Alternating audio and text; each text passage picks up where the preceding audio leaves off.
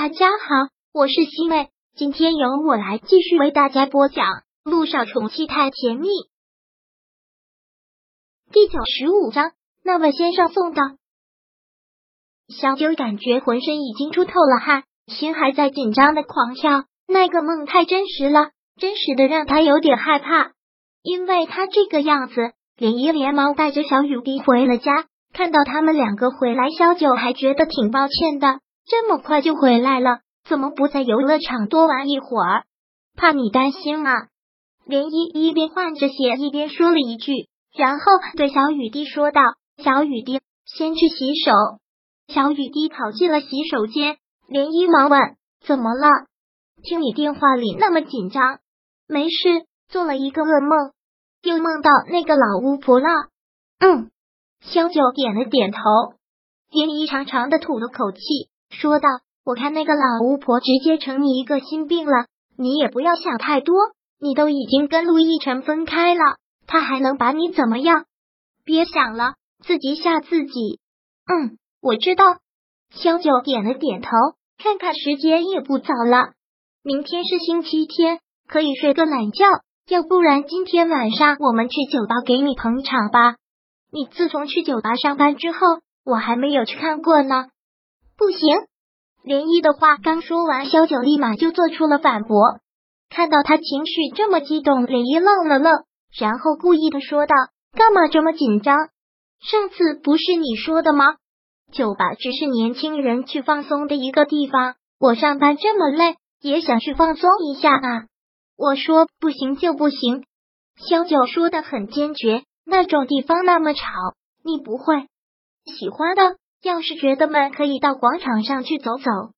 现在的酒吧唱歌的萧九，好像连自己都不认识了。为了调动气氛，唱一些特别嗨的歌，在台上真的像一个疯子。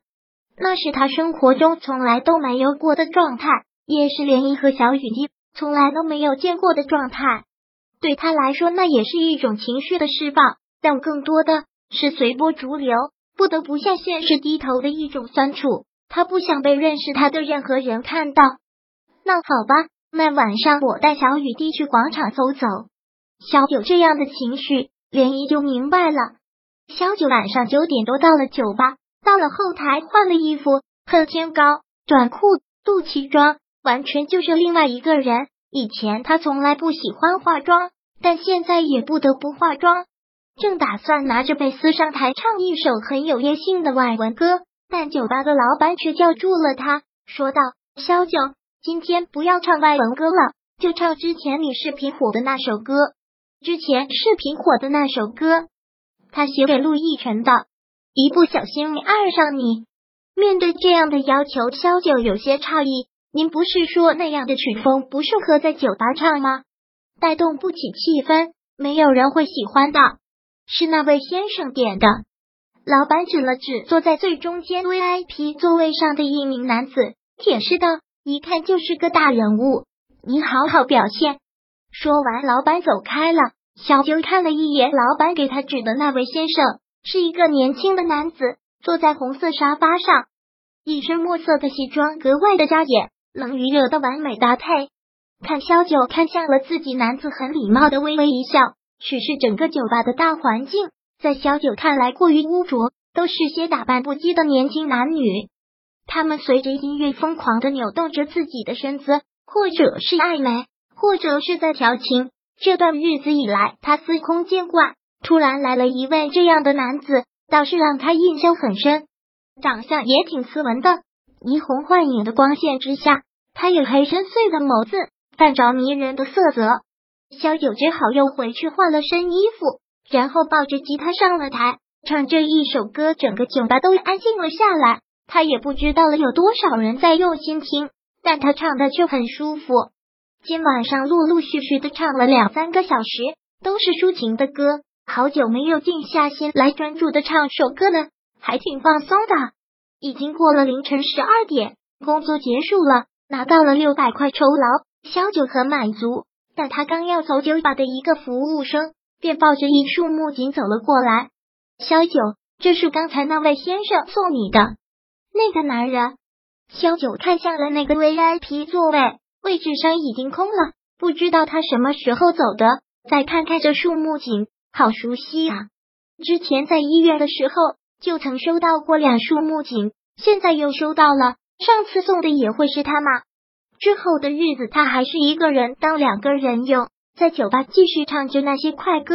那个男子偶尔会来，但他一来，他就会抱着吉他安安静静的唱上几个小时。也怪了，每次这样的时候，整个酒吧也没有一个人有意见。正如老板所说，应该是个人物吧。而且每次他来，等他唱完，才都会送他一束木槿。这天，小九忍不住想问问他，但换衣服的功夫，他就已经离开了。你知道了，一直给我送花的那个男人叫什么名字吗？萧九问负责酒水的服务员。那个女服务员摇了摇头，但是忍不住满脸的花痴状，不知道呢。他每次一来就会坐那个座位，好像是专门来听你唱歌的。我观察过。他就只点一瓶红酒，听你唱完歌，喝完红酒就走了，好酷哦！长得太帅了，我看他是看上你了。萧九，你可不能让这样的黄金男跑了，下次他要来，一定记得主动要个电话号码。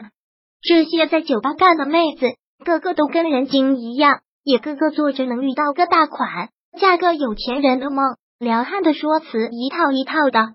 萧九又看了看手中的一大束木槿。也真的是挺无奈的，这么好看的花，最后只能落入垃圾桶，也真是可惜。萧九回到家，便将自己丢在床上，看着已经睡成死猪的莲姨和小雨滴，忍不住一笑，但自己却毫无睡意。现在他每天都有记账的习惯，他要攒钱，他需要攒很多很多的钱，因为他要干很多很多的事。记好了账之后，他看到了日期。今天是农历九月初五，还有几天他的生日就到了。生日都多，少年没有过过生日了。最后过的一个生日是陆亦辰陪他过的，就是送了他那对耳钉。他又忍不住打开了抽屉，在床头橱最下面一层一个小盒子里，那对蓝宝石耳钉在这样的夜里真的好亮。第九十五章播讲完毕。想阅读电子书，请在微信搜索公众号“常会阅读”，回复数字四获取全文。感谢您的收听。